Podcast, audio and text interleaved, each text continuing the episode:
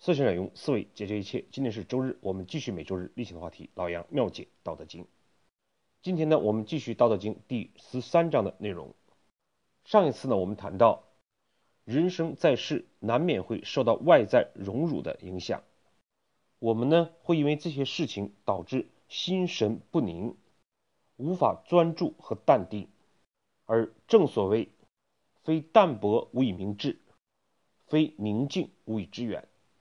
我们呢，往往可能拼命的追求荣，避免辱，但是呢，往往正因为这样的功利心，导致呢，我们无法实现自己的目标和目的。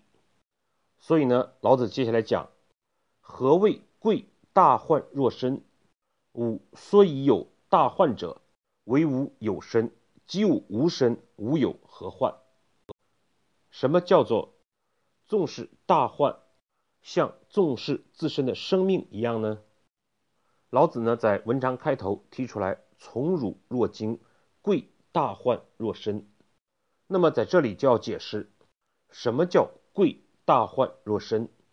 老子说：“吾所以有大患者，我们之所以有从辱若惊这样的现象，这样的大患，就是因为我们有这个身体啊。”己吾无身，如果呢，我们连身体都没有了，吾有何患？我们还会有什么大患呢？事实上呢，荣也好，辱也罢，都是以我们的身体存在为前提的。所以呢，老子强调，我们的身体远比这些外在的名利重要。事实上，老子在第四十四章还有这样的类似阐述。名与身孰亲？身与祸孰多？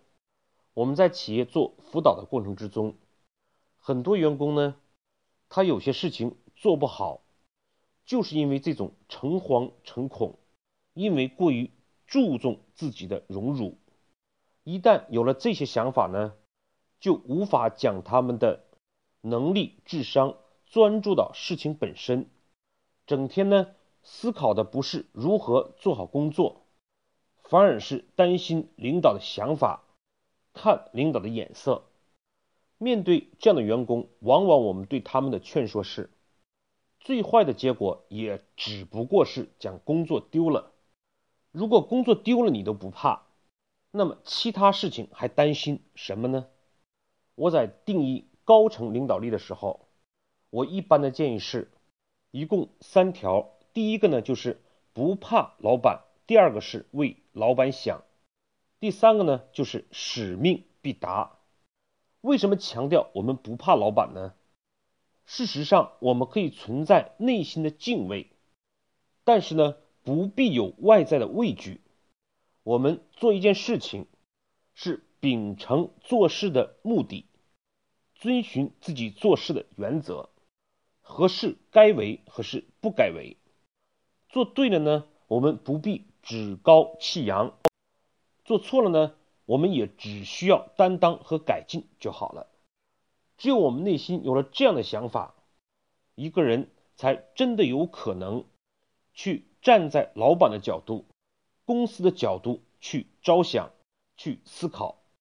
而相反，那些整天对领导提心吊胆、看领导眼色的人，往往呢，并不是真的去尊重领导，秉承他们的意志，认真的完成他们交付的使命。所以呢，老子的想法和我们劝说那些担心这担心那的员工是一个道理。老子只不过是在讲，让我们想一想，如果我们的生命都不存在了，我们还担心荣辱有什么意义？也就是说，生命，我们的身体远大于外在的荣和辱，这是呢道家贵身的一种思想的体现。事实上，在道家的养生学，甚至修真等角度，也都体现了对人生命本身的尊重和爱护。一个整天讨好自己的上司，阿谀奉承。不顾及自己的人格，不贵身的人，其实呢，往往是值得我们担心的。我们都知道呢，春秋五霸之首是齐桓公，而齐桓公是怎么死的呢？齐桓公呢，在晚年任用易牙、树雕等小人，而最后呢，三个奸贼禁闭在寝殿里，活活饿死。那么，树雕、易牙、开方又是什么样的人呢？我们呢，先说易牙。易牙呢，曾经烹子献迷，就是将自己的儿子居然杀了。做成菜肴以讨好齐桓公。事件的缘起呢，是齐桓公曾经对易牙说：“寡人尝遍天下美味，唯独未食人肉，号为汉室。”本来呢，齐桓公也是戏言，可易牙呢，却将这句话牢记在心，为了表达自己的忠心，显示自己的才能，杀了自己四岁的儿子。而齐桓公呢，因为易牙杀子为自己食的行为所感动，认为呢易牙爱他胜过亲骨肉，从此呢宠信易牙。而树雕这个人呢，被称为宦官的始祖，他为了讨好齐桓公，进入内廷，居然呢挥刀自宫，成为呢记载上中国第一个。自宫的人，这个叫开方的人呢，本来是魏国的太子，后来呢，因为魏国战败，就呢派妻到齐国，而这位开方追随齐桓公十五年没有回家，即便呢是父母去世也不回国奔丧，也是呢因此得到了齐桓公的宠信。管仲呢对。这三个人都曾经有过评价，并且提醒齐桓公呢不得任用。易牙呢是杀子以弑君，非人情；开方呢是背亲以弑君，也是非人情；而树雕呢是自宫以弑君，非人情。也就是说，在管仲看来，这三个人呢。要么是杀子，要么呢是背离自己的亲人，要么呢是残害自己的身体，这些都是不符合人之常理的，不应该接近。这事实上呢，也都是老子讲的不贵身的体现。他们将自己的身体、亲人当做一种交换工具，而不是呢为正义牺牲。最后的结局呢？证明了管仲的判断，恰恰就是我们前面讲的三个人害死了齐桓公。而反思在我们企业之中，很多领导者，包括老板在内，愿意听好听的话，愿意宠信、表达忠心的人，而事实上，当我们将忠诚变作一种评价员工好坏标准的时候，那么表忠诚。外在的阿谀奉承也就随之出现了，反而呢，那些有能力的人恰恰得不到重用，这是我们实在应该忌讳的事情。我们再回到老子的原话，正是呢，因为武身的重要性，我们就应该贵身，而不是呢重视那些外在的，好像是好事情。实则为祸患的外在的荣辱，所以呢，我们知道李嘉诚有类似这样的话，叫做建立自我，追求无我。他的意思呢，就是说要让自己强大起来，建立自我，然后呢，把自己融入到生活和社会之中，追求无我。阿冯仑呢，曾经记录了一则体现李嘉诚这种理念的一个见闻。当时呢，包括马云、冯仑、牛根生这些国内的企业家一起去拜会李嘉诚。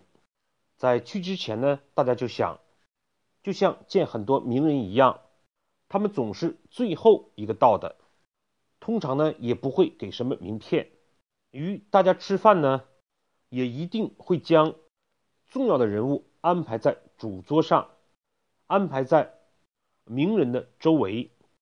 通常呢，也是吃了一会儿，可能就匆匆而去了。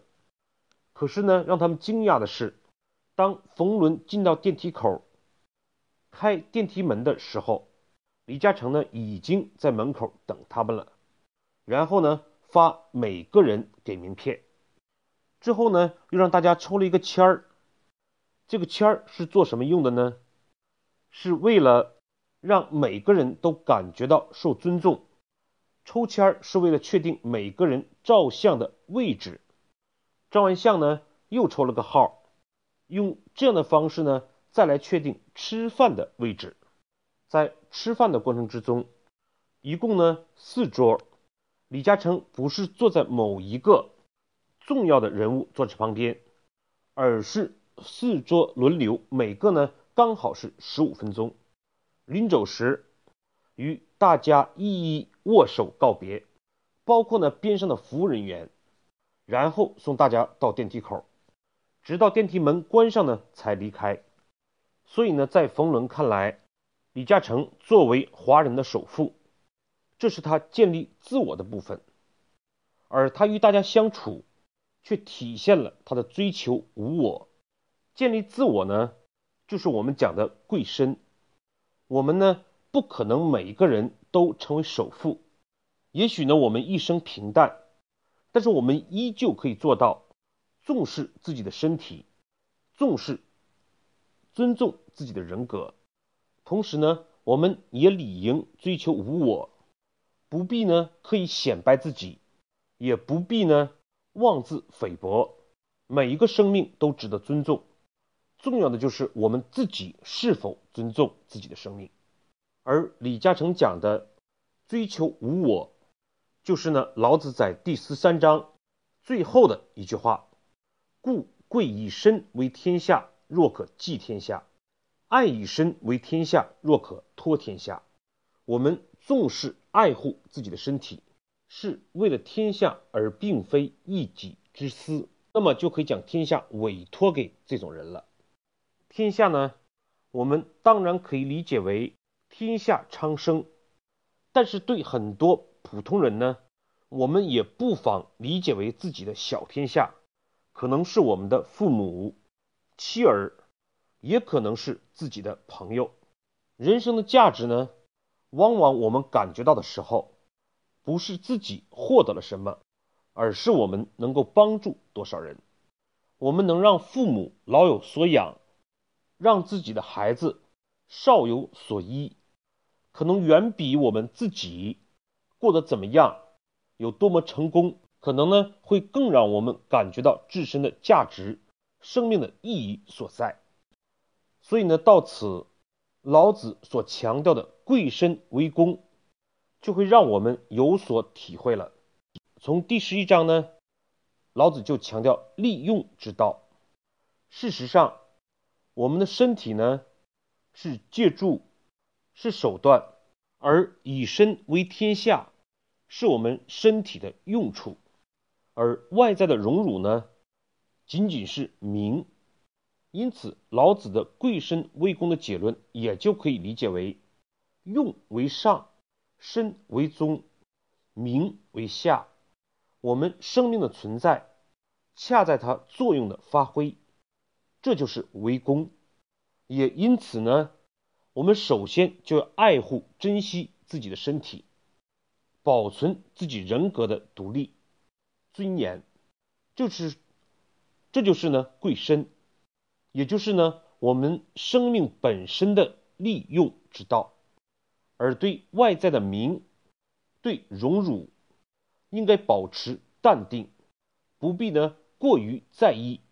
发挥作用是目的，荣辱呢只是一种结果。老子呢是针对世人，往往呢将结果当作目的，将荣辱作为追求，最后往往导致呢适得其反，甚至呢因此身败名裂。好，我们讲第十三章的内容，做一个总结。老子呢强调几点概念。好。我们讲《道德经》第十三的内容，做一个总结。第一，我们要尽可能呢做到淡定不惊，不要过分关注外在的荣辱、名分，而是将自己的心智集中在事情本身。第二，荣辱呢远没有我们生命本身重要，而生命的价值呢却在为天下。这就是老子所崇尚的贵身为公的理念。第十三章对我们现实的意义是：我们对待工作，就是对待工作本身，而不要过于关注领导的颜色、别人的议论，做到内心的专注和坚持，以不去证明自己的心态，才能证明自己；以不去获名的胸怀，才有可能获得最大的功与名。好，这一章我们分享就到这里，谢谢各位的收听。